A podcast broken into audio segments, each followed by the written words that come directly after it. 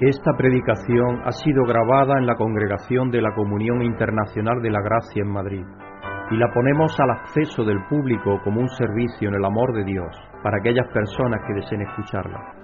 Pedimos que la palabra de Dios tome vida en tu corazón mientras escuches. Muy buenas tardes, hermanos y hermanas, bienvenidos a estar aquí en la presencia del Señor como congregación.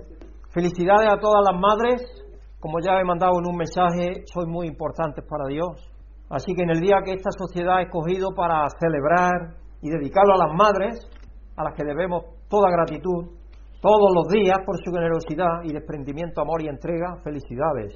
Que Dios bendiga y os ayude, porque algo que tiene la profesión de madre que nunca se acaba, se acaba nunca. Los hijos se van de casa y uno todavía los, los está esperando venir. y ayudándole en todo lo que pueda y así es. Pero bueno, eso es es uno de los amores más especiales de la madre, especialmente es muy especial, porque es el amor más desprendido que hay a nivel humano, el más desprendido que hay. Claro, sabemos que es egoísta en el fondo también porque es tu hijo, tú amas a tu hijo porque es tuyo, es algo tuyo, ¿no? Pero es el amor más desprendido que hay en realidad, porque sabemos que amáis sin recibir nada a cambio. Pero el concepto es el concepto de que es algo tuyo, entonces también por pertenencia. Bueno, así que muchísimas felicidades a todas y vamos a dar gracias a Dios Amoroso Dios, Señor y Padre bendito, venimos delante de ti a darte gracias, Señor, porque tú eres santo, santo, Señor, y misericordioso y justo, todopoderoso. Señor, tú nos has redimido desde antes de la fundación del mundo, tenía un plan maravilloso para que el Hijo tomara carne y en su debido tiempo, como dice el apóstol Pablo en Gálatas 4, viniera a esta tierra y se entregara por su creación, Señor, y empezara a descubrir esa realidad y a darnos el valor que ya nos diste cuando determinaste antes de la fundación del mundo que íbamos a recibir la salvación y ser considerado tu especial tesoro, más, más apreciado que la niña de tus ojos, Señor. Y es maravilloso, Padre, que tú nos ames de esa forma. Nosotros te podemos amar con el amor que tú nos has dado, así que queremos decirte en esta tarde, Señor, que te amamos, que te amamos con todo nuestro ser y que pensamos y queremos meditar en todas las bondades que tú tienes para con nosotros, Padre. Te pedimos, Padre, por todas las madres alrededor de la tierra, que tú bendigas sus vidas y que en este día, por lo menos aquí a nivel de España, que es cuando se celebra, Señor, que les des, por lo menos a los hijos, la, el deseo de, de darle gracias a sus madres por el bien tan grande que les ha hecho y les siguen haciendo, Señor. Te pedimos que estés con todos los tuyos alrededor de la tierra y especialmente con aquellos que están enfermos, con los que sufren, con los que tienen necesidad en esta tierra, con todos los que se compungen en sus corazones, Señor, buscando la justicia. Y te pedimos, Padre, que estés aquí con nosotros por medio de tu Espíritu, a través de tu Hijo Jesucristo, en medio de nosotros, Señor, y que podamos recibir la enseñanza que tú tienes en nuestros corazones y en nuestras mentes. Y permítenos, Padre, y ayúdanos a alabarte y honrarte por medio de nuestro corazón y nuestro espíritu. Que todo nuestro ser te alabe, Señor, porque solo tú eres digno de toda alabanza y toda adoración y gloria. Y, Señor, te pedimos que nos ayudes a centrarnos en, en lo que es importante, en amarte a ti, Señor, sobre todas las cosas y el prójimo como a nosotros mismos. Y que estemos siempre dispuestos a abrir nuestras manos y corazones a la verdad que tú nos has hecho ser en tu Hijo Jesucristo. Somos tus hijos e hijas redimidos y salvados por ti para que llevemos mucho fruto. Así que te damos las gracias, Padre, y te pedimos que nos ayude a tener los oídos abiertos y mi boca que la abra, Señor, para poder predicar conforme a lo que tú quieres en tu palabra y lo que tú tienes para nosotros esta tarde. Dándote gracias, Señor, por el liderazgo en tu iglesia alrededor del mundo. Especialmente en nuestro caso te pedimos por Greg y Susan William, que estés con ellos, Padre, que los ayudes, que les dé clarividencia y al mismo tiempo valentía y fe para tomar las medidas que tengan que tomar conforme tú les vas mostrando que se va abriendo camino, que tú vas abriendo camino para que transitemos por él y que seamos capaces, Señor, de caminar por tus caminos siempre, dándote honor y gloria y pidiéndote esto en el nombre glorioso y santo de nuestro Señor Jesucristo. Amén. Bueno, vamos a ir al Salmo 22 hoy para la introducción a la alabanza. Salmo 22, vamos a leer 25 al 31. Tú inspiras mi alabanza en la gran asamblea. Ante los que te temen cumpliré mis promesas. Comerán los pobres y se saciarán. Alabarán al Señor quienes lo buscan. Que vuestro corazón viva para siempre se acordarán del Señor y se volverán a Él todos los confines de la tierra, ante Él se postrarán todas las familias de las naciones, porque el Señor es el reino, Él gobierna sobre las naciones, Festejarán, adorarán todos los ricos de la tierra. Ante Él se postrarán todos los que bajan al polvo, todos los que no pueden conservar su vida. La posteridad los servirá. Del Señor se hablará a las generaciones futuras. A un pueblo que aún no ha nacido se le dirá que Dios hizo justicia. Este salmo consta de dos partes, porque estamos leyendo la última parte y la segunda parte podemos decir. El salmista, la primera parte, expresa su profundo dolor, especialmente el de sentirse abandonado por el Señor y le suplica que lo haga experimentar de nuevo su presencia y su protección. Eso es del versículo 1 al 21. Y con el versículo 21, recitada en arameo, eran las palabras que Jesucristo dijo allí cuando estaba a punto de morir. Elí, Elí, lama sabachthani. Padre, Padre, porque me ha abandonado. Porque sentía todo carga de nuestra carga del, dolor, del ser humano Jesucristo sentía esa tristeza.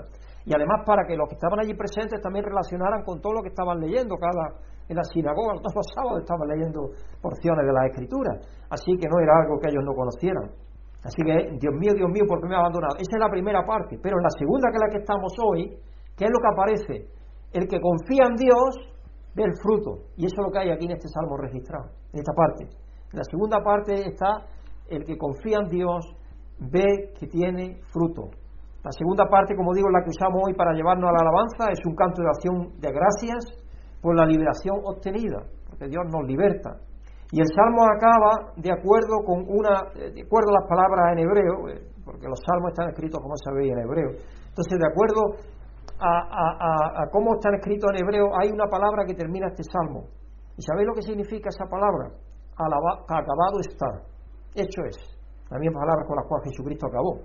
El salmo es una fotografía del Calvario, un memorial del dolor, pero también de la victoria de Jesús. En la segunda parte solo que tenemos es la victoria que Jesucristo logró por medio de su sacrificio. Todas las familias de la tierra dicen que van a venir, todos los confines del mundo, todos los pueblos van a venir. Ya sabéis la escritura que a mí me gusta mencionar tanto en Juan 12, 32. Cuando yo sea levantado en la cruz, atraeré a todos a mí mismo. Y eso fue lo que Jesucristo hizo con su muerte. El salmo que nos motiva a adorar habla de nuestra dependencia de Dios y alaba su presencia fiel, aún en medio de lo que pueda parecer la situación más oscura o la más oscura de las tormentas.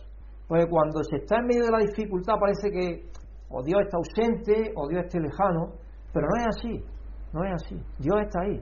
Lo que pasa es que hay vicisitudes y situaciones. Él nos, él nos da la victoria, de todas maneras, por eso se acordarán del Señor y se volverán a Él todos los confines de la tierra. Ante Él pues, se postrarán todas las familias de las naciones porque del Señor es el reino, Él gobierna sobre las naciones, festejarán y adorarán todos los ricos de la tierra. Y eso que dijo más difícil, dijo Jesucristo, más difícil que entre un rico del reino de los cielos. Pero dicen, para Dios no hay nada imposible. Y sabemos que así es. Dios va a levantar el velo que cubre a todas las naciones, a todos los pueblos, y cuando eso se lleve a cabo en cada uno de ellos, van a entender y van a dejar atrás a los dioses falsos, como cada uno de nosotros andábamos en nuestras idolatrías también, cualquiera que tuviéramos. Porque cada uno de nosotros andábamos en nuestras idolatrías antes de venir a Dios. Cada uno con lo suyo, cada uno tenía la suya. Pero andábamos en nuestras idolatrías. Festejarán y adorarán todos los ricos de la tierra. Ante Él se postrarán todos los que bajan al polvo, los que no pueden conservar su vida. Así que es un salmo lleno de alabanza, de alegría, de gozo, porque Dios va precisamente a hacer realidad en su plenitud aquello por lo cual Jesucristo murió. Así que vamos a alabar, Señor, al Señor esta tarde con todo nuestro ser, con nuestro corazón. Vamos a dar gracias, hermanos, al Señor, porque suyo es el reino y Él gobierna sobre las naciones, como dice el Salmo. Él lo tiene todo bajo su control, nada se va a escapar del control de Él. Sabemos que mientras está, mientras hasta que llegue la plenitud de su reino, este mundo está confuso, está perdido, está en la oscuridad en parte, hay tiniebla y oscuridad, están las dos cosas, pero Él nada se va a salir de su control, Él tiene el control de todo. Amoroso Dios y Padre, Señor del universo, venimos delante de ti a darte gracias, Padre, porque sabemos que tú eres todopoderoso y que nada, nada de lo que ocurre en este mundo y en el universo está fuera de tu control. Ahora mismo se está jugando un partido, pero se está jugando dentro del terreno de juego, fuera del terreno de juego no se está jugando nada. Y tú estás controlándolo todo y sabemos que un día actuarás para que verdaderamente eso se lleve a cabo, que todas las naciones vengan a buscarte, que todos doblen la rodilla delante de ti y el Salmo es maravilloso porque eso es lo que nos dice, que no habrá nadie en realidad que no te conozca, Señor.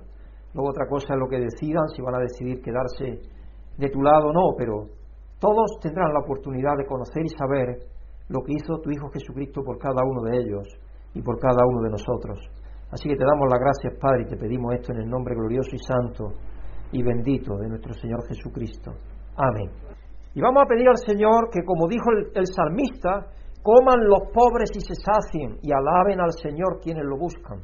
Porque nosotros vivimos en Occidente, en un rico Occidente, opulento Occidente que tenemos, y nos preocupamos de cosas nimias, muchas veces pequeñas, pero hay tantísima gente alrededor de la tierra que tiene tanta necesidad. Por eso pedirle al Señor que venga ese día cuando realmente se haga realidad lo que este salmo prefigura, que coman los pobres y se sacien y alaben al Señor quienes lo buscan. Padre amoroso, Señor de todo bien, Señor, pedimos que tú que eres el proveedor de todo, Señor, que en anticipo de ese tiempo, cuando llegue la plenitud de tu reino, Padre, tú conmuevas las mentes y los corazones de los poderosos de esta tierra, que almacenan riquezas más y más, más y más en menos manos cada vez, y los pobres son cada vez más, Señor. Así que te pedimos, Padre, que tú intervengas en sus mentes y corazones para que se internezcan en ellos y puedan abrir sus manos. Y ayúdanos a nosotros también conforme podemos, Señor, a compartir con aquellos que tienen menos. Y sabemos, Padre, que tenemos que darte gracias porque tú no vas a dejar a nadie de los tuyos que mendiguen pan. Así que te damos gracias, Padre, por la provisión que tú nos das. Y te pedimos esto en el nombre santo y bendito y poderoso de nuestro Señor Jesucristo. Amén. Y vamos a pedir que llegue el tiempo en que se acuerden del Señor y se vuelvan a Él todos los confines de la tierra. Ante Él se postren todas las familias de las naciones y se llene este lugar de oración y todos los lugares de oración que hay alrededor de la tierra y de aprendizaje y comunión cristiana, que se llenen los lugares, que vengan a aprender de su palabra. Amoroso Dios y Padre, Señor, tú eres el único que puedes cambiar los corazones y las mentes.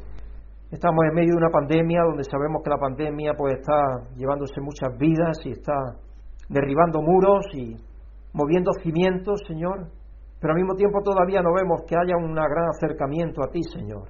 Así que te pedimos, Padre, que tú utilices también esta situación que está viviendo ahora mismo el mundo para que más personas vengan a conocerte y a recibir y dar el visto bueno y alabarte, Señor, por aquello que tu Hijo Jesucristo hizo por cada uno de ellos y por cada uno de nosotros, Señor. Señor, haz que se acuerden de ti y se vuelvan a ti todos los confines de la tierra y que llegue ese día maravilloso en que se postren delante de tu Hijo Jesucristo todos los vivientes, Señor, todas las familias de las naciones y todos seamos el templo al cual vienes tú a morar en una forma definitiva, Señor, como queda establecido allí en Apocalipsis de esa manera tan bonita. Así que te pedimos esto, Padre, y te damos las gracias en el nombre glorioso y santo y bendito que lo hace posible de nuestro Señor Jesucristo. Amén. Pues vamos a tener, Jennifer nos va a estar recitando un poema. Quiero regalarte una sonrisa que colme de luz tu corazón. Quiero regalarte un abrazo y con él todo mi amor. Quiero que me mires a los ojos y que en ellos también te mires tú, mamá. Eres para mí tan importante que el mundo a veces somos tú y yo.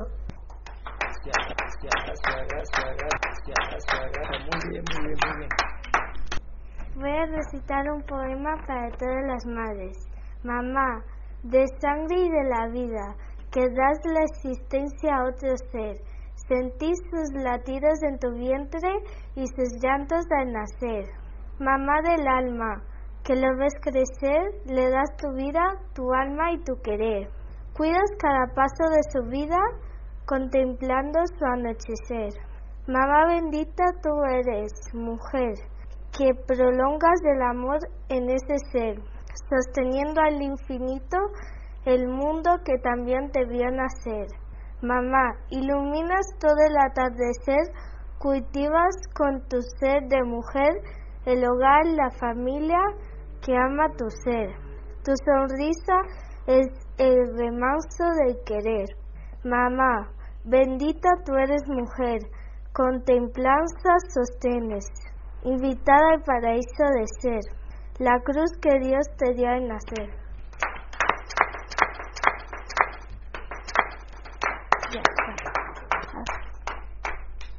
Muchas gracias por esos poemas. Y supongo que lo habéis recitado vuestra mamá, ¿no? Eso está muy bien. Tengo dos o tres historias de humor. Esta me nos la envía Rafael Valenzuela, nuestro hermano. Esto es un hombre que para quitarle el bollo a su coche, tiene su coche y está ahí, es un vídeo, y el hombre le enchufa una, una bomba por el tubo escape y está inflando el bollo, está inflando el coche a través del tubo escape. Y viene otro y le dice, ¿qué estás haciendo? Dice, pues mira, lo que estoy haciendo es que me han dicho que si inflo el coche a través del tubo escape, el bollo desaparece. Y le dice, pero hombre, para que eso pueda ser posible tienes que cerrar las ventanillas que las tienes abiertas. Así que a cuál de, ellos, ¿no? Uy, uy, qué cosa. No sé si eran de lepre, espero que no. Pobrecito, a los leperos le colgamos todos. Pobrecito, pobrecito, pobrecito. Ahora están haciendo ya, creo, que ellos ya están haciendo negocio de eso, porque organizan tour y todo eso a Lepe y luego cuentan chistes y todo eso ya sí, están haciendo de eso negocio. Ya son conocidos en el mundo entero por cosas así. Y ya parece que han colocado los semáforos y todo bien altos, como yo explico, porque los leperos tienen semáforos muy altos, muy altos. ¿Sabéis para qué? Para que nadie se los salte. este lo mandó Eladio, porque ayer fue el día del trabajo, ¿no es cierto? Que no sé por qué se celebra descansando. Creo que es apropiado que reflexionemos sobre los diez mandamientos del flojo. Se nace cansado. El, punto número uno. Se nace cansado y se vive para descansar. Punto número dos. Ama a tu cama como a ti mismo. Es el decálogo del flojo. El tres. Ve, si ves a alguien descansando, ayúdalo. Descansa de día para que puedas dormir de noche. El trabajo es sagrado, no lo toques. Aquello que puedas hacer mañana, no lo hagas hoy. Trabaja lo menos que puedas. Lo que tengas que hacer, que lo haga otro. Ten calma. El 8. Ten calma. Nunca nadie se murió por descansar. El 9. Si el trabajo es la salud, que trabajen los enfermos. Y el 10. Cuando sientas deseos de trabajar, siéntate y espera que se te pasen. Yo estaba haciendo la revista y en esta ocasión me ha ayudado a hacer el artículo que ella traduce, ¿eh? Nela nos traduce el artículo que escribe casi siempre Roy Lauren, que como sabéis Roy Lauren es un inglés eh, que ya murió, el hombre, era un ministro ah, de la iglesia anglicana, pero que escribe los artículos maravillosos. Yo todos los artículos que escribe es que no tengo son maravillosos. Yo los artículos digo, yo confieso con todo lo que dicen los artículos. Entonces por eso que los ponemos y ya llevamos mucho tiempo poniéndolo porque escribía para nuestra revista.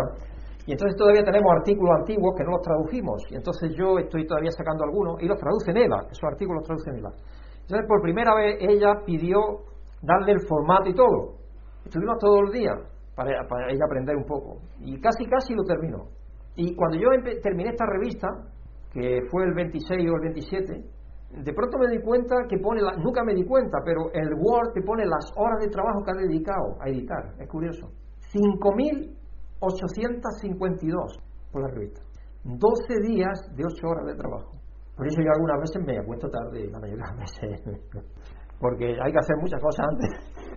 No, yo creo que Dios me sostiene mucho, pero sí, yo creo que me estoy pasando ya. Yo le doy gracias a Nela que entonces la revista la, tuve el viernes lista, preparada, porque cuando teníamos la mitad hecha casi, se murió Luis Palau. Y entonces, precisamente para tener artículos centrales y todo eso, porque creo que se merecía la pena que Luis Palau tuviera nuestra revista de nuevo un artículo central en la revista, porque en el, pasado escribió en nuestra revista, ahí lo, digo en la carta que hoy he dado, escribió en, en La Pura Verdad, de Plain Truth, la revista en Estados Unidos, que se traducía también en español, él tenía por tres años o cuatro, tuvo una columna que se llamaba is God Relevant, es Dios relevante, y uno de los artículos lo traduzco para que esté en la revista también, en la revista nuestra. Entonces, claro, eso ya me ha desfasado todo, cuando eso me descuadró todo lo que tenía pensado. Y luego no sé qué pasa, yo no sé a vosotros, pero lo repito, yo con la pandemia estoy lento.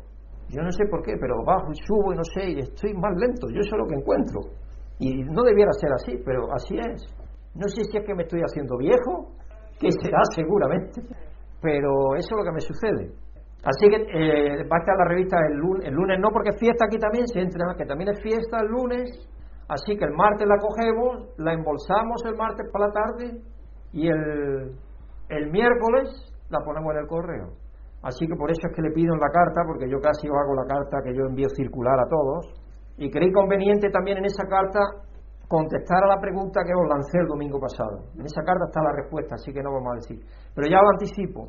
Sabéis que era allí en la escritura que Jesucristo dice que un hombre encontró una finca y en esa finca, en ese terreno, encontró un tesoro que estaba escondido. Entonces lo que hizo fue ir y vender todo lo que tenía y comprar la finca y así tener el tesoro. Y yo preguntaba que quién era la finca, el tesoro y el hombre. La finca es el mundo, el cosmos, porque de tal manera amó Dios al mundo que entregó a su Hijo unigénito para que todos tengan vida eterna. Esa, esa es clara porque es así. Dios dio todo lo que tenía a través de su Hijo Jesucristo para rescatarnos.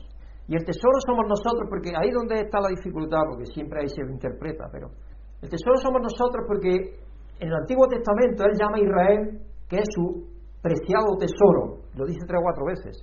Si Israel es su preciado tesoro, ¿cuánto más nosotros? Y luego el apóstol Pablo nos dice también, podéis leer la carta en la carta, está explicado bien. Y luego, sin duda, es Jesucristo el que la encuentra. El tema de esta semana es conectados con Dios, conectados con Dios, que enfatiza que ya estábamos conectados, basados en nuestra inclusión en Jesucristo, sin haber hecho nada. En Hechos 8, 26 al 40, cuenta la historia de Felipe bautizando al Eneuco, que ya estuvimos viendo, me parece, la semana pasada, afirmando su conexión con Dios. Y en la carta, en la primera epístola de Juan 4, 7 al 21, amplía dos, las ideas interrelacionadas del amor y la conexión permanente. El amor y la interconexión. El mensaje de hoy se basa en el Evangelio de Juan 15, 1 al 8, que nos ayuda a comprender que la idea de permanecer no requiere que hagamos algo, como luego vamos a ver, pero sí requiere que vivamos en la verdad abundante de lo que Dios nos dice que somos en Jesucristo, que nos tenemos que creer a Jesucristo, tenemos que creer a Jesucristo para que permanezcamos en Él.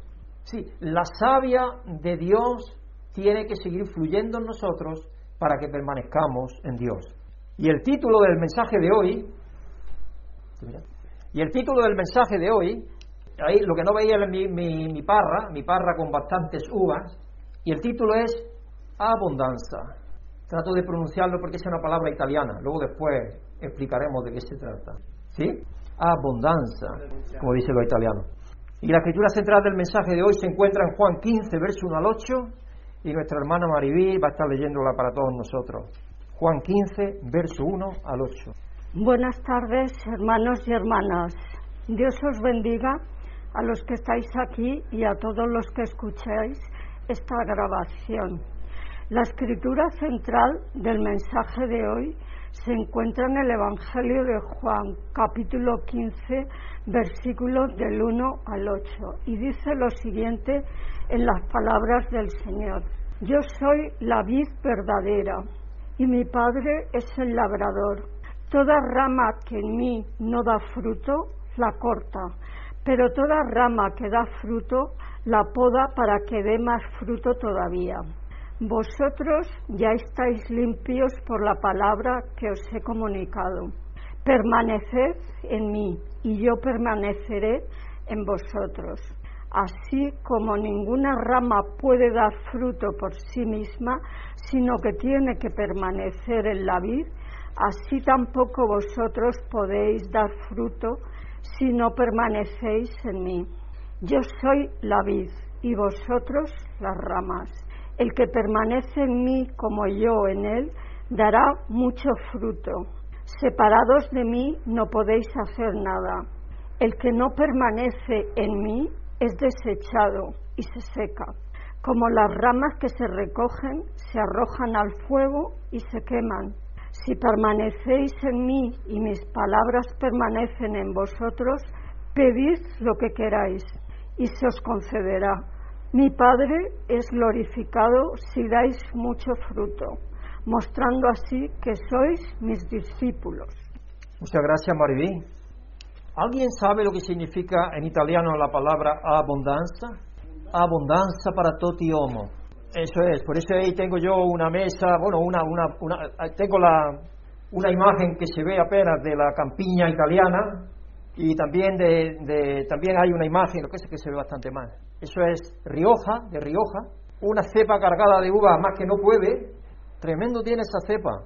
Y luego hay queso, y hay jamón, y hay queso, y hay uvas, y hay vino, y hay abundancia. Abundancia, eso significa. Parece que se ve la danza en ella, ¿no? Danza, de bailar. Y es que cuando uno tiene todo, está satisfecho, también tiene ganas de bailar. Jesús dijo a sus seguidores, y eso nos incluye a nosotros, que su objetivo para nosotros es dar fruto, dar fruto. Es decir, Él tiene un propósito, el propósito no acaba solamente cuando Él nos salva, Él nos salva con un propósito en su, en su corazón, en su plan, en su mente, Él nos salva con un propósito. Y creo que esto se relaciona con una declaración anterior que Jesús hizo acerca de que Él vino para que tengamos vida y la tengamos en abundancia. Y eso lo dijo en Juan 10:10. 10. ¿Sientes que estás viviendo una vida abundante? Yo hay personas que dicen, yo me aburro como una ostra. Y yo digo, pues yo no me puedo aburrir, yo lo que tengo mucho más trabajo del que quiero. Eh, yo a esos que dicen que se aburren, yo los invitaría a que vengan a quitarme a mí un poco trabajo, que serían muy bienvenidos. Yo no sé cómo se pueden aburrir, yo no lo sé. Así que yo en alguna medida sí que me siento bendecido con tener abundancia, por lo menos de trabajo, por lo menos de trabajo. y eso me hace estar también con mi mente entretenido en hacer la obra de Dios y estar en otras cosas. Y estoy seguro que eso me está ayudando a, mantenerme más equilibrado y con más salud y poder tener la salud un poco bajo control como hasta ahora, gracias a Dios está. Pero claro, creo que todos pasamos por situaciones o por periodos en los que nos sentimos cortos de tiempo, de dinero, de paciencia, de todo a veces. Si eres como yo, te estarás preguntando, ¿dónde está esta vida abundante en la que estoy dando más fruto? En esa situación, cuando estás en esa situación de inseguridad, problema de salud o de lo que sea, cuando te falta algo, te falta el aire que respiras, y ahora nos falta casi todo con estas malditas mascarillas que tenemos. ¿Dónde está esta vida abundante en la que estoy dando más fruto? ¿Cómo, llega, ¿Cómo llegar hasta allí? ¿Cómo llego hasta allí? Hasta dar más fruto. El texto de nuestro mensaje en Juan 15, 1, 8, que nos acaba de leer nuestra hermana Maribí, tiene dos grandes ideas, dar fruto y permanecer, y van relacionadas. Para dar fruto hay que permanecer, y si no se permanece no se puede dar fruto. Y estas ideas pueden ayudarnos a entender lo que Jesús quiso decir cuando dijo que podríamos tener vida abundante. Así que vamos a ir leyendo, releyendo, porque Maribí no lo ha leído, pero vamos a ir desmenuzando un poco el texto. Jesús, la vid verdadera, Juan 15, 1 al 3. ¿Qué podemos observar en el texto? ¿Qué podemos ver? ¿Qué podemos aprender? Yo soy la vid verdadera y mi padre es el labrador. Bueno, primero que nada, sabéis que en la, agricultura, en la viticultura, hay vides que son malas, que son silvestres. Y es curioso porque una vid que no se poda, se asilvestra. Eh, cuando vamos a buscar espárragos, por ejemplo, Pablo y yo que vamos algunas veces al campo, yo no sé si se habrá dado cuenta o no, pero hay cantidades, zonas donde se ha abandonado la vid y ya esa da uvas, pero muy pequeñitas, muy pequeñitas, y son tremendamente amargas, no son muy buenas esas uvas. Y antes había sido una parra buena, cuidado, había sido una vid buena, pero como no se la podó, no se la cuidó, no se hizo lo que se tenía que hacer con ella, decae, decae, decae, hasta que ya se vuelve todo riparia, que llamamos nosotros. Todo es una riparia, es riparia. La riparia es, es la vid que todavía está sin injertar ni nada. Es una, una riparia, una vid que no, que no da fruto. Y si da fruto no vale para nada, porque son uvitas muy chiquititas, muy chiquititas, apenas maduran, y eso sucede. Entonces, algo que podemos aprender de ahí es eso. Yo soy la vid verdadera, eh, cuidado, que Jesucristo es la vid verdadera. Hay vides falsas, el verdadero es Él. Y eso es lo que nos dice a lo largo de los evangelios también. Mi Padre es el labrador, toda rama que en mí no, no da fruto la corta, pero toda rama que da fruto la poda para que dé más fruto todavía. Vosotros ya estáis limpios por la palabra que os he anunciado. Y por, supuesto Jesús está utilizando esta metáfora de la vid. El Padre es el labrador y Jesús es la vid. A medida que avanzamos, hay un juego de palabras entre la palabra cortar y podar. Versículo 2. Limpiar en el versículo 3. La raíz del verbo tanto podar como cortar es la misma. Y está relacionado con la palabra que se utiliza para limpiar. Dios lo que hace es limpiarnos. Y sabemos que Dios nos limpia en nuestra vida.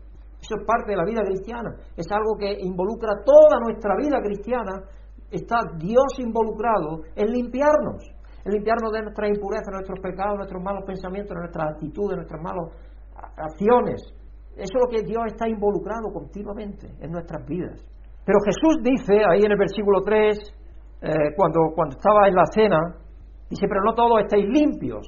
Allí en la cena, cuando, estaban, cuando estaba Cristo prediciendo que Judas lo iba a entregar. Y el versículo 3, Jesús dice que los discípulos y creyentes como nosotros ya estamos limpios.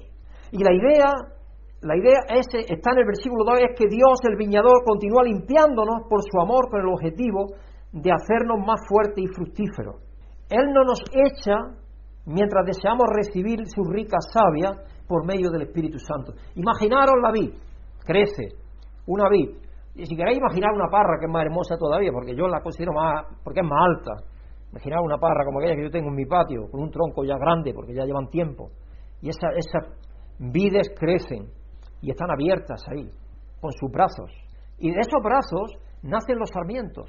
Y los sarmientos no hacen absolutamente nada por nacer. ¿Habéis pensado en eso? Los sarmientos nacen porque la savia, la savia de Dios corre a través de los sarmientos y, se, y nacen. Y corre a través del tronco y esa savia brota en las yemas y hace fuerza y brota ahí. Pero todo ese, toda esa labor la lleva a cabo la parra en sí, la savia, todo eso. El sarmiento no hace nada de eso.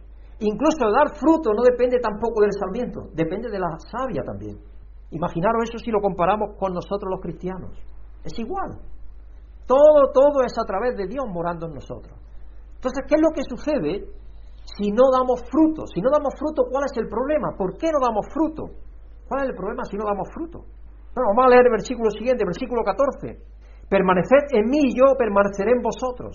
Así como ninguna rama puede dar fruto por sí misma, sino que tiene que permanecer en la vid, así tampoco vosotros podéis dar fruto si no permanecéis en mí.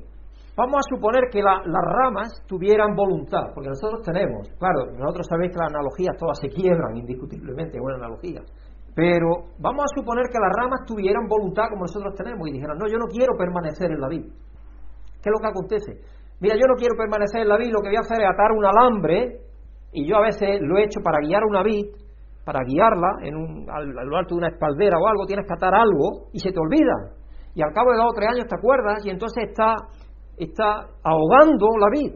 El alambre ese que has puesto, lo que sea, ha crecido tanto que está ahogando la vid, apenas ya tiene vida. Y eso es lo que acontece. Cuando nosotros en nuestro ser decimos, no, yo no quiero recibir ni aceptar lo que soy en Jesucristo, yo no quiero recibir el don de la vida, o yo quiero echarme hacia atrás, no quiero tirar en fe, caminando en fe como hemos cantado.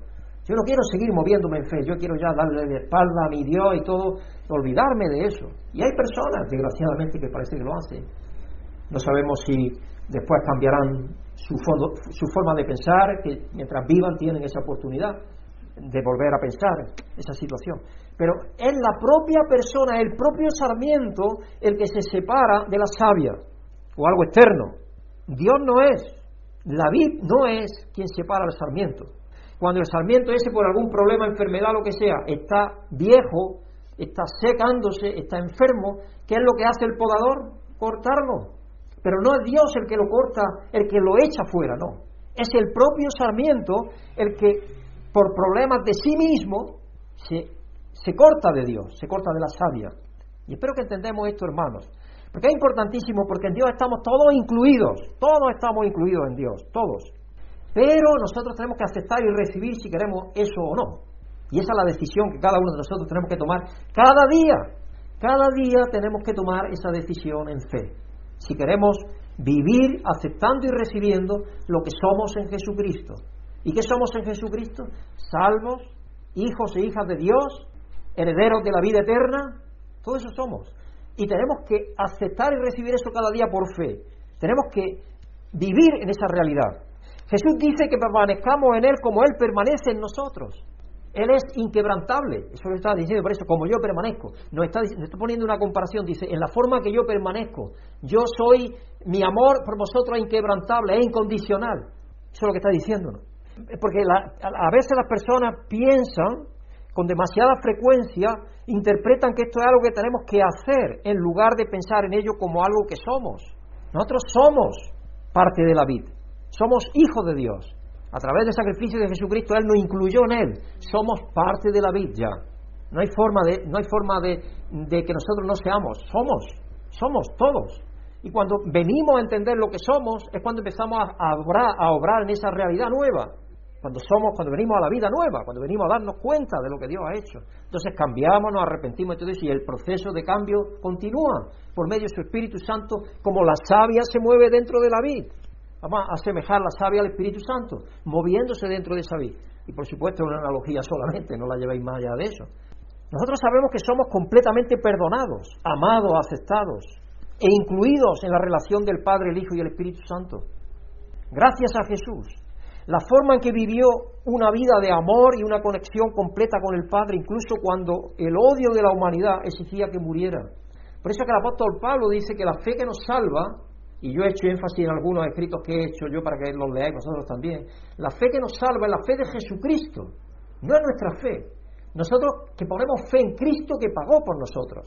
Pero la fe que nos salva en realidad es la fidelidad de Jesucristo, porque Jesucristo fue fiel hasta lo último. Y el apóstol Pablo lo menciona dos veces en el libro de Gálatas, creo que lo menciona dos veces por lo menos, y si no tres en la Escritura, que somos salvos por la fe, no por obras, sino por la fe de Jesucristo, dice, de Jesucristo. Y lo hizo para que el odio y la muerte fueran vencidas de una vez por todas. ¿Qué pasa si permanecer en Jesús significa vivir en lo que somos en Dios, completamente perdonados, amados, aceptados e incluidos? Pues sencillamente que empezamos a vivir de una forma distinta. Cuando uno se da cuenta de lo que Dios ha hecho por nosotros, nosotros queremos agradar a Dios, queremos vivir de una manera diferente. Y además el Espíritu de Él viviendo en nosotros nos lleva a vivir ya de una forma diferente, nos guía a vivir de una forma diferente. Él permanece en nosotros, Así que no hay nada que debamos hacer para que Él permanezca más en nosotros. Él permanece en nosotros. Aparte de permanecer en el conocimiento de que somos quienes decimos ser hijos e hijas de Dios. Vivimos sabiendo que Él está en nosotros y nosotros estamos en Él. Cuando nosotros cada mañana nos levantamos y le decimos a Dios, gracias Señor, porque tú vives en mí y yo en ti. Solamente con que empecemos cada día con esa oración tan breve y tan simple, pero reflexionando en lo que ella significa, estoy seguro que vamos a vivir más conforme a la imagen de Jesucristo en nosotros. Porque vamos a darle gracias a Dios que nos ha hecho ser aquello que nosotros no éramos. Así que vivimos sabiendo que Él está en nosotros y nosotros estamos en Él. Esto nos permite dar muchos frutos. Esto nos lleva a una vida abundante. El versículo 5 de Juan 15, yo soy la vid y vosotros las ramas. El que permanece en mí, como yo en Él, dará mucho fruto y separados de mí no podéis hacer nada. No podéis hacer nada. Aquí hay una declaración de esas de famosas de Cristo, yo soy. Yo soy la vid. Yo soy la vid, dice Jesucristo. Jesús se declara a sí mismo como la vid y nosotros somos las ramas de esa vid. Separados de él dice no podemos hacer nada. La mayoría de las veces podemos escuchar que esto se interpreta como sin permanecer cerca de Jesús no podemos producir ningún fruto. Y es verdad, sin estar cerca, sin estar conectado, sin, estar sintonizado, que yo también utilizo, si es como la onda, este mundo tiene dos tipos de ondas. Están las ondas del enemigo y las ondas de Dios. Nosotros tenemos nuestra sintonía, nosotros tenemos la radio, nosotros somos la radio. Y las ondas están pululando. Y nosotros tenemos que estar sintonizados con la onda de Dios. Porque si no estamos sintonizados con la onda de Dios, vamos a estar sintonizados con la onda del enemigo. No podemos estar en medio, no, no. O estamos sintonizados con una onda o sintonizados con la otra. Y estamos sintonizados con la onda de Dios, que es lo que acontece a través de nuestras radios, que cantan y bailan la música de Dios. Y vivimos y damos a los demás la música de Dios. Pero si tenemos nuestra onda, nuestra radio conectada al mundo del enemigo, ¿qué es lo música hay? ¿Qué noticias hay? Las músicas, las noticias del enemigo. Y por eso es que tenemos que estar conscientes de que tenemos que estar conectados con Dios cada día en fe y en oración para que no se nos olvide que somos hijos de Dios, que Él no nos excluye, pero nosotros sí podemos. Por eso es que yo siempre cuando me despido o le pido la bendición a alguien, normalmente lo que digo es que estemos bajo la bendición de Dios, porque Dios está bendiciendo continuamente, hermanos. Y a veces cuando nosotros decimos que Dios te bendiga es como si nosotros estuviéramos diciendo, estamos, estuviéramos doblando el brazo a Dios, diciéndole, diciendo, Dios, acuérdate de que tienes que bendecir a este. Pero no es así. Dios nos bendice continuamente. Dios, de Dios viene todo lo bueno, dice Santiago. Dios está derramando su bendición continuamente, sobre bueno y malo incluso. Lo que pasa es que el malo no está bajo la bendición de Dios. ¿Por qué? Porque está aislado de la bendición de Dios. Está haciendo algo que no, para que la bendición de Dios no le llegue. Pero nosotros, si estamos bajo bajo la, la sombra del omnipotente, pues estamos recibiendo la bendición de Él, indiscutiblemente. Entonces yo por eso he cambiado esa forma de bendecir. Samuel también me lo hizo notar, Samuel mi hijo. Dice, papá, no tenemos que decir tanto que Dios te bendiga. Dios nos bendice siempre. Digo, claro que sí, hijo, siempre está bendiciendo. Somos nosotros los que tenemos que estar dentro de la bendición de Dios, bajo la sombra del Omnipotente, como dice. El que se abriga a la sombra del Omnipotente, dice en Salmo, en Proverbio, en todo eso. Pues esa es la, esa es la realidad que tenemos. Pero has considerado que esto también significa que no hay forma de que podamos escapar de nuestra conexión con Él. Si permanecer cerca de Jesús no podemos producir buen fruto. Pero es que no podemos hacer nada. No podemos hacer nada. Todo lo puedo en Cristo me fortalece, dice Pablo. Especialmente para hacer bien tenemos que estar conectados a Dios. Si no, no hay forma de hacer bien. Porque el bien procede de Dios. Entonces tenemos que estar seguros, seguros de que procede de Dios y que de otra forma no podemos hacer nada. Así que también puede significar que hay forma de que no podamos escapar de nuestra conexión con Él. Dios no nos va a soltar. Dios no nos suelta, somos nosotros los que nos soltamos de Dios, pero Él no nos suelta. Ahora, al mismo tiempo Él no nos fuerza. Por lo tanto, si tú pones un alambre y aprietas con ese alambre la vid, el sarmiento tuyo, y te secas, es misericordia de Dios que te corte. Y eso es lo que pasará en el futuro. Dios quiera que a nadie la contesta. Pero esa opción está. Esa opción está. Así que las ramas están conectadas a la vid. Aparte de él, dejaríamos de existir. El apóstol Pablo dijo allí en, en Hechos 17, 28, en él vivimos, nos movemos y existimos. Le dijo allí a los griegos, que no sabían nada nada más que de sus dioses paganos, pero tenían un poema de alguno de sus poetas y dice, uno de vuestros poetas dice esto. Y uno de los poetas que pudo haber sido es Piménedes, el cretense, o Aratos, o Cleantes, que eso eran eh, poetas, grandes poetas en aquel tiempo así que Jesús permanece en nosotros y mientras aprovechemos y aprendamos a vivir a la luz de quien Dios nos ha hecho ser en Jesucristo, experimentamos esa permanencia abundante y fructífera de la que Jesús habló. Tenemos que ser conscientes de lo que somos en Jesucristo y aceptar y recibir cada día esa realidad para que la savia de Dios se mueva dentro de nosotros y produzca abundancia. Es decir, primero es reconocer que viene de Dios. Porque muchas veces eh, puede es posible que nos esforcemos como cristianos en producir buenos frutos descansando en nosotros. Y erramos si eso lo hacemos, porque no es en nosotros donde podemos descansar. Tenemos que descansar todo nuestro ser en Dios por medio de la fe, a través de su Espíritu, para que Él fluya a través de nosotros y a través de ese fluir de nosotros podamos bendecir a otros. Y eso de que Dios te bendiga, hermano, es hacer bien al otro. Eso es bendecir. Cuando dice Dios, bendecíos y no maldigáis, está diciendo, haced bien a los hermanos.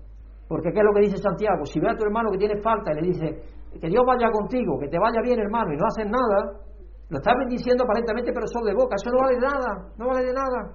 Bendecir es hacer bien, conforme a lo que Dios tiene para las personas. Pero hay muchas personas que han visto la palabra permanecer como algo que debemos hacer activamente. Pero el mensaje la redefine más como una lente a través de la cual nos vemos a nosotros mismos y a los demás. Es que permanecer, Dios el que nos tiene, Dios nos, Dios nos hace permanecer en la vida. Y mientras, si nosotros aceptamos y recibimos esa realidad de lo que somos en Él, de lo que Jesucristo ha hecho por nosotros, no hay peligro ninguno. Por fe, solo por fe, no hay peligro ninguno. Por ejemplo, si una de las verdades de quienes somos en Jesús es que somos valiosos sin importar lo que podamos hacer, ¿Cómo influye esa verdad en lo que en la forma en la que tratamos a una persona discapacitada, por ejemplo? Esa persona es valiosísima, igual que cualquier otra. Mientras que puede ser llegar, que llegue el momento, por ejemplo, con la ley de la eutanasia que ya está en marcha, de que lleguen los gobiernos a decir que esa persona no vale para nada. En, en mis revistas, en esta revista que hay próxima, por favor lee el artículo editorial mío, porque de eso va la cosa. Porque puede ser de que llegue ese momento porque se empieza por aprobar algo que parece muy bonito, muy atractivo, pero luego se empezará a ir más lejos, más lejos, y llegará el día en que diga, no, mira, tú tienes el pelo blanco, no, no eres de nosotros. Tú tienes un grano, o tú no das estas medidas, tú tampoco. Son ideas muy, es decir, son ideas aparentemente muy modernas, pero son ideas muy, muy fascistas. Esa es, la idea, es, una, es una idea fascista totalmente. Hitler puso en marcha todas esas ideas. Y a me parece atrasado que los gobiernos que son más avanzados y progres estén cayendo en esa, en esa señal tan, tan absurda y tan retrógrada. Porque eso no es defender la vida en absoluto. En vez de dedicar medios y recursos a los paliativos, que es donde tiene que estar. Si hay bastantes paliativos y tú a una persona la cuida hasta el día final de su vida, sin dolor, porque ya lo puede hacer, gracias a Dios que lo puede hacer, que no sufra dolor ninguno, esa persona tú la puedes no estamos hablando de estar atado a una máquina. Yo no quiero que me aten a una máquina. Es decir, si yo me quedo con mi cerebro mal, pero puedo seguir viviendo con mi corazón bombeándome, ¿para qué quiero vivir? Si ya no soy yo. Entonces no merece la pena. No merece la pena. Pero eso es diferente, eso no es eutanasia, eso es, eso se puede llamar eutanasia pasiva, que es que tú, si tus órganos ya no funcionan, ya estás muerto. Entonces que no te enganches una máquina para riñón, otra máquina para pulmón, otra máquina para el corazón, si ya tu cerebro no funciona, si no funciona tu cerebro a consecuencia de un derrame, de lo que sea, de lo que le ha pasado a mi sobrino, mi sobrino, gracias a Dios, no es, no es el caso, porque él funciona en todos sus órganos. Él no tiene que depender de nadie en ese sentido, solamente que, no es consciente en su cerebro. Pero él, su órgano los tiene bien, respira por sí mismo, el corazón le funciona por sí mismo. Entonces, si hay algo pasara en su cerebro de pronto que empezara a funcionar, todo empezaría a funcionar, poco a poco, con secuelas, por supuesto, pero seguiría funcionando. Entonces leo ese artículo porque es interesante, yo creo, que pensemos desde la óptica que Dios nos ve. Y si nosotros realmente pensamos que somos amados y queridos por Dios, si vemos a una persona discapacitada, delante de Dios no lo es, no lo es. Tendrá alguna capacidad diferente, como se dice hoy, pero delante de Dios es una persona que es total y neta, íntegra, y nosotros amaremos a esa persona al 100% en esa, en esa, en esa capacidad. Otro ejemplo, si una de las verdades de lo que somos en Jesucristo es que nunca estamos fuera de la presencia de Dios, porque Dios es omnipresente, y que Dios está siempre con nosotros, siempre, siempre, las duras y las maduras. Incluso cuando nos apartamos nosotros de Él, Él está, con nosotros. Él no ceja, Él está con nosotros. Incluso cuando no lo sentimos, cuando sentimos lo, que se hablan los autores, hablan de la noche oscura del alma, ¿no? por la cual pasaban los grandes místicos y todo eso la noche oscura del alma, y yo creo que todos los creyentes pasamos en algún sentido por algunas de esas situaciones, sean más, largas o más breves. ¿Cómo influye esta verdad de que somos hijos de Dios, que permanecemos porque Él es la vid y nosotros los pámpanos, que estamos juntos siempre a Él? ¿Cómo influye esta verdad en nuestras oraciones cuando nos sentimos solos? Pues sencillamente, aunque no veamos la presencia de Dios en nuestras vidas, porque te ha dicho el médico que tiene un cáncer grado 4, y para él te vas a morir pronto, para Dios no, no tiene por qué ser así. O tú no puedes sentir que Dios está lejos, y si lo sientes, porque podemos sentirlo como humanos, pero sin embargo si pensamos en nuestra mente y nuestro corazón, sobre todo en nuestra mente y razonamos que Dios está con nosotros ahí en esa misma situación, porque estamos, somos, la, somos los pámpanos, y es la rica vid que está en nosotros por medio de su Espíritu, veremos esa situación de una forma muy distinta a como la ven las personas que no tienen esa esperanza. ¿No es cierto? Claro. Versículo 7. Si permaneciereis en mí y mis palabras permanecen en vosotros, pedid lo que queráis y se os concederá. Y esta es una escritura, ah, esta es una escritura que la utiliza mucha gente, muchísima gente.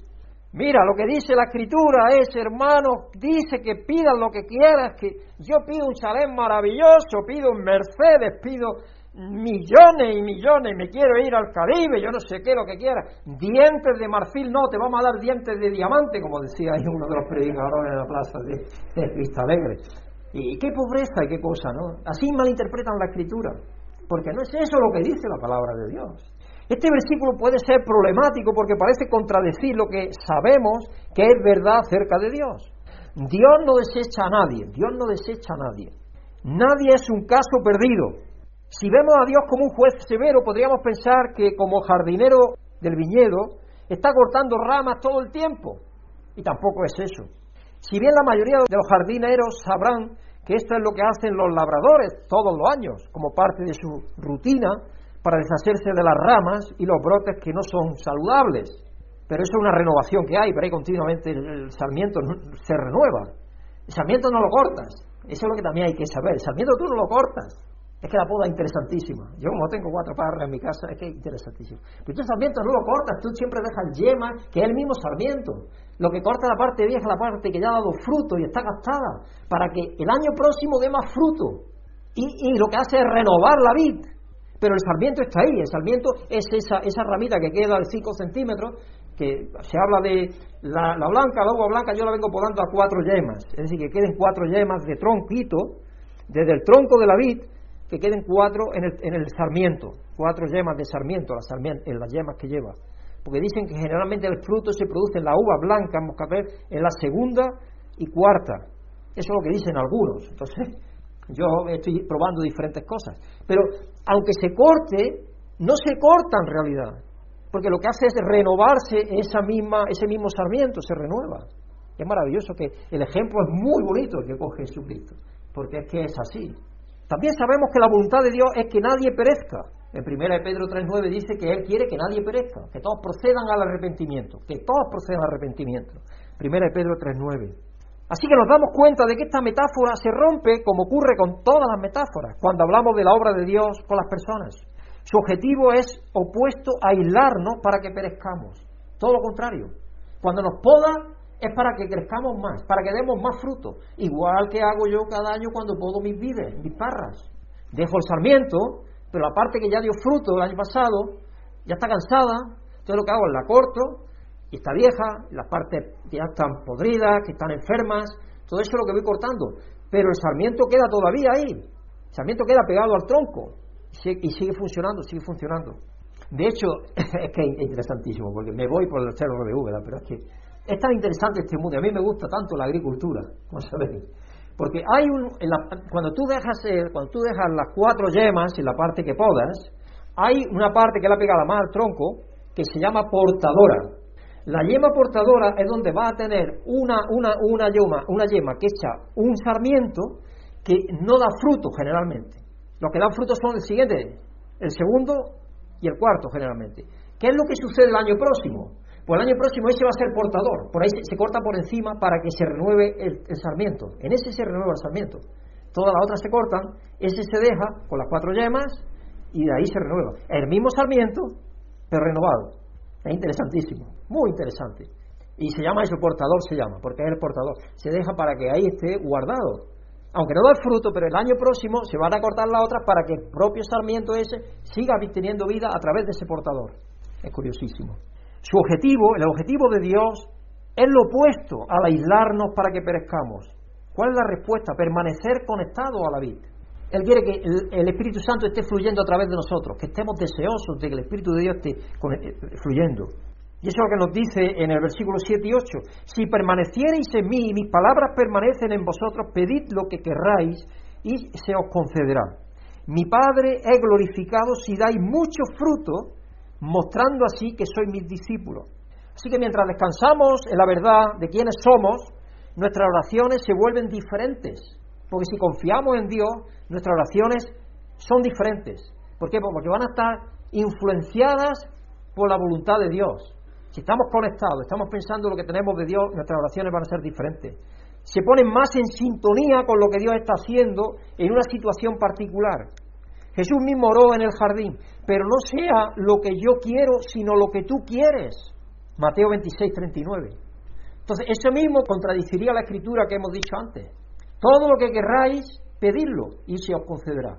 Ah, pero ese todo tiene que estar como de acuerdo a aquello que Dios quiere como vamos a ver, vamos a ver un poquito más. Así que a medida que nos acostumbramos a tener confianza en quienes somos en Cristo y que Dios nos ama tanto que envió a Cristo a morir por nosotros, incluso cuando éramos su enemigo, la forma en que vivimos y oramos se alinea con la verdad de Dios, con la voluntad de Dios, se va. Es decir, tú no vas pidiendo más. Es igual que el niño que es consciente de la realidad de pobreza de su padre, de su casa. No va a pedir un, un va a pedir un jaguar, si el joven ese le puede comprar su padre una moto, por lo más seguro es que le compre una moto. Le va a pedir un Jaguar, porque sabe que el Jaguar no está dentro de su posibilidad ni de su voluntad. Dios lo tiene, puede darte todo, pero aparte que te da todo lo que es bueno para ti, porque Dios ve más allá de la hora, ve más allá del presente. Entonces te da todo lo que es bueno para ti. La vida abundante proviene de abrazar la verdad de quienes somos en Jesucristo y lo que Él nos ha hecho ser. No olvidéis que estamos hablando de que si permanezcamos unidos y le pedimos a Dios cualquier cosa que la pidamos, no la dará. Pero estamos viendo que nos la dará con condiciones, podemos decir. El estar conectados y en perfecta sintonía con lo que Dios desea para nuestras vidas nos ayuda a pedir conforme a su voluntad, como más adelante explica el apóstol Primera de Juan, Primera de Juan 5, 14 y 15. Primera de Juan 5, 14 y 15. Porque esta es la escritura que nunca leen por ahí cuando hablan de la otra. Esta la ignoran totalmente, desgraciadamente. Esta es la confianza que tenemos al acercarnos a Dios. ¿eh? Acercarnos a Dios. Estamos en conexión con Dios, estamos en la sintonía de Dios. Que si pedimos conforme a su voluntad, conforme a su voluntad, Él nos oye. Y si sabemos que Dios oye todas nuestras oraciones, podemos estar seguros de que ya tenemos lo que le hemos pedido. Pero hemos pedido conforme a su voluntad. Tenemos que pedir conforme a su voluntad. Es decir, que aquella escritura de, de Mateo o esta de Juan no, no se entiende totalmente, no tienes toda la instrucción hasta que no lees esto. Yo siempre digo, no saques un punto teológico hasta que no te hayas leído toda la Biblia. Tienes que leerte toda la Biblia y después de leértela y releértela y estudiarla, entonces saca el punto teológico. Porque quizá el punto teológico está al final de Apocalipsis. Y hay puntos teológicos en Apocalipsis, sin lugar a dudas. Pero si lo sacas al principio de la Génesis, pues te vas a perder. Porque la Biblia está escrita de una manera eh, progresiva. Es decir, la revelación de Dios, primero fue al pueblo de Israel, bueno, primero a los patriarcas, a los primeros que eligió, luego a los patriarcas, al pueblo de Israel, si os dais cuenta. Luego a Israel, y luego al mundo entero. La misma forma en la que Dios fue revelando la verdad físicamente a quién pueblo, a qué, a qué gente, a qué, a qué masa, ya nos da a entender que es progresiva. Y así sucede con la revelación de Dios. Primero está todo escondido, todo velado. Jesucristo mismo dice a los demás todo por parábolas para que viendo no vean y, no entiendan. Y oyendo oigan y no comprendan. Pero a vosotros se os, dado, se os es dado conocer el reino de Dios. Entonces había dos categorías, podemos decir. El mundo todavía que no estaba haciendo la revelación de Dios abierta a su mente para entender, y los discípulos que Dios estaba llamando, nosotros, toda la iglesia a lo largo de los siglos, que sí tenemos la mente y el corazón para entender. Para los demás es locura. Entonces, esta escritura es la que termina. Tenemos que pedirle a Dios conforme a su voluntad. Si estamos seguros que le pedimos conforme a su voluntad, Dios va a hacer aquello que le pedimos. Pero hay veces en las cuales nosotros no sabemos cuál es la voluntad de Dios. Nos ayuda bastante aquella escritura que está en Romanos 12, versos 2 y 3. Presentar vuestros miembros, vuestros cuerpos, en sacrificio vivo y agradable a Dios para que descubráis cuál es la buena voluntad de Dios. Eso nos va a ayudar. Estar en conexión con Dios, estar haciendo aquello que Dios espera de nosotros, estar haciendo, estar viviendo como aquello que Dios nos ha hecho ser en Cristo, porque eso es lo que yo, la expresión que yo utilizo porque creo que es la más clara. Estar haciendo aquello para lo cual Dios nos ha hecho ser en Cristo. Si estamos haciendo eso, estamos más cerca de saber cuál es la voluntad, la buena voluntad y perfecta y agradable de Dios, como dice en Romanos 12.3. Estaremos más cerca, o dos, estaremos más cerca de saber esa voluntad. Por lo tanto, cuando pedimos a Dios, le pediremos más en orden con esa voluntad. De hecho, yo os puedo decir que siempre, siempre que pido, ya sea por un enfermo, por algo, especialmente por los enfermos cuando pido, o por mí mismo, yo pido, Padre, que se haga tu soberana voluntad en mi vida, no la tuya. Porque Él sabe mejor que nosotros. No importa en qué situación estemos, Él sabe muchísimo mejor que nosotros. A veces nos podemos extrañar, podemos sentirnos defraudados, podemos lo que sea. Pero a la larga, luego después, cuando miramos en retrospectiva, quizás, ah, por esto Dios no me concedió aquello que yo le pedí. Ahora entiendo por qué. Pero en aquel momento queríamos que sucediese, porque somos niños, mal criados todos, y todos queremos que suceda aquello que le pedimos de inmediato. Pero si somos maduros, estamos madurando en Cristo, poco a poco nos vamos a ir dando cuenta que no tenemos que pedirle a Dios cosas que no estén de acuerdo a su voluntad. Estamos terminando ya. ¿Cuál es la aplicación, hermanos? Pues tenemos que reconocer que estamos inextricablemente conectados con Jesús, debido a su muerte, resurrección y ascensión, y como resultado somos parte de una relación dinámica con el Padre, el Hijo y el Espíritu Santo. No hay nada que nos pueda separar del amor de Cristo, Romanos 8. No hay nada. Estamos intrínsecamente unidos a Dios, inquebrantablemente unidos a Dios en Jesucristo. Juan 12:32, cuando yo se he levantado de la tierra, atraeré a todos a mí mismo. en ese abrazo estamos todos unidos, incluidos en Dios. Todos estamos incluidos en Cristo y por lo tanto hijos y hijas de Dios. Con Jesús como nuestra vid y Dios el Padre como nuestro jardinero de la viña. Nunca debemos preocuparnos de que no estemos creciendo lo suficiente. Esto no significa que no nos importe, pero significa que no nos preocupamos Si estamos temerosos, entonces necesitamos crecer. Sí, nosotros tenemos que vivir por fe cada día, por fe. Si vivimos por fe, vamos a estar haciendo aquello que le agrada a Dios. Vamos a estar viviendo. No tengamos esa duda. Porque muchas veces cuando empezamos a, pensar, ¿estaré haciendo lo suficiente que tengo que hacer? Es porque tienes miedo. ¿Y qué dice Juan, el apóstol Juan en la epístola? Que donde hay temor todavía no se ha perfeccionado el amor. Porque al fin y al cabo el temor ¿qué es? Una carencia de fe. Es un problema de carecer de fe. Entonces no tenemos que estar preocupándonos de eso, sino pedirle a Dios cada día que nos ayude a ser aquello que Dios nos ha hecho ser en su Hijo Jesucristo. A las oportunidades que nos dé, que todo eso, que por medio de su Espíritu nos ayude a cumplir aquello para lo cual Él nos ha creado, como nuevas criaturas que somos. Y entonces no tendremos que preocuparnos. Participar en abundancia descansando en la verdad de quienes somos en Jesús y luego dejando que nuestras acciones provengan de esa misma verdad. Cuando creemos que somos amados y valorados por lo que, por, lo que somos, hijos o hijas de Dios, tratamos a los demás de manera diferente. Claro, si nosotros pensamos que Dios nos ama de una manera que es indescriptible para nosotros, es, es algo que nosotros podemos abarcar, inabarcable, es Dios nos ama de una forma que es que no podemos nosotros ver en qué profundidad es. Pero cuando, cuando somos conscientes de eso más y más, ¿cómo no vamos a amar a los demás, que son criaturas de Él también?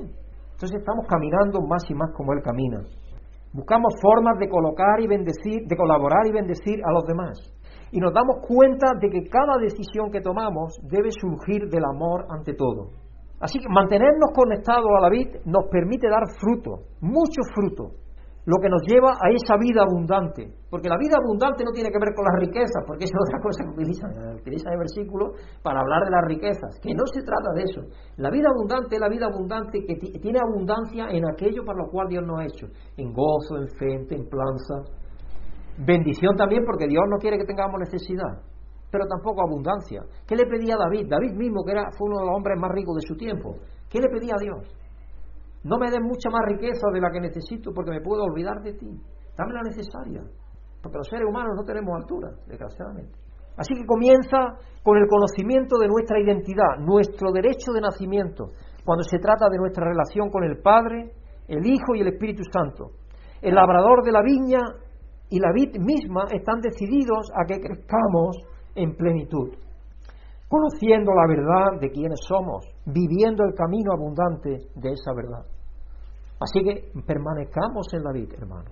Queramos siempre recibir y aceptar la savia que da vida de Dios. Y eso es lo que nosotros tenemos que tener cuidado, que lo externo no nos queme, hermanos. Que vivamos en Dios. Si nosotros tenemos que vivir de dentro afuera. Primero arriba, adentro y afuera. Eso es como tenemos que vivir. Arriba a Dios, conectados con Dios. Adentro en nuestro ser interior, alimentándonos de Dios, del Espíritu Santo, y ahora hacia afuera, llevando nosotros el caudal hacia afuera. No que nos entre de fuera a nosotros, sino nosotros inundar. Y ahí están las parábolas, soy la luz del mundo, la sal de la tierra, todo eso es hacia afuera, de nosotros hacia afuera. Dios a través de nosotros el que hace. Si estamos en esa, vamos a llevar mucho fruto. No tengamos temor, vivamos en esa esperanza, en esa seguridad, en esa fe. Que estéis bajo la bendición de Dios y que tengamos una semana llena de posibilidades para mostrarle a la gente que Dios quiere al mundo de una forma inexplicable e incondicional, porque eso nos va a ayudar a, a poder hablarles a esas personas como lo que Dios ha hecho ser de ellas, que son sus hijos e hijas también, aunque ignoran totalmente que así sea. Vamos a pedirle a De Noel que nos despida esta tarde en oración. Noel. Señor, gracias por saber que el Señor es nuestro Dios, que nos limpa, que nos purifica cada día que nos llena dessa sábia que necessitamos para eh, vencermos as tribulações, as lutas do dia a dia e não pecarmos contra o Senhor, estarmos firmes, firmados em Ti, que esse tronco, ou esse alicerce verdadeiro que nos dá esta segurança que necessitamos, Padre. Graças, porque através de Jesus Cristo podamos ter fé e ânimo e alegria e teremos uma vida abundante, de abundância, de alegria do Senhor e de satisfação nele Senhor, para continuarmos, ó Deus, levando também Sua palavra a outros irmãos, outras pessoas, os que estão débiles na fé, que puedan através de nosso testemunho também serem alcançados, ó Deus, e puedan viver dias de alegria no Senhor também. Graças a Deus por tudo, por sabermos que não é por nós outros, sino por Jesus Cristo que ha dado sua vida por nós outros, que, ha nos, que nos llena de capacidade, Deus, para compreendermos Tua vontade e sabermos que não estamos solos, que temos o Espírito Santo que vai nos convencendo do pecado, do juízo e da justiça do Senhor para nossas vidas. Graças, te pedimos isso, Padre, e te agradecemos em nome de Jesus. Amém. Amén. Si has sentido la bendición de Dios por medio de esta predicación, agradecemos tus oraciones y apoyo para que este ministerio pueda seguir siendo usado por Dios para bendecir a otros. Pedimos que el amor y la paz de Dios, que sobrepasa todo conocimiento, llenen tu vida.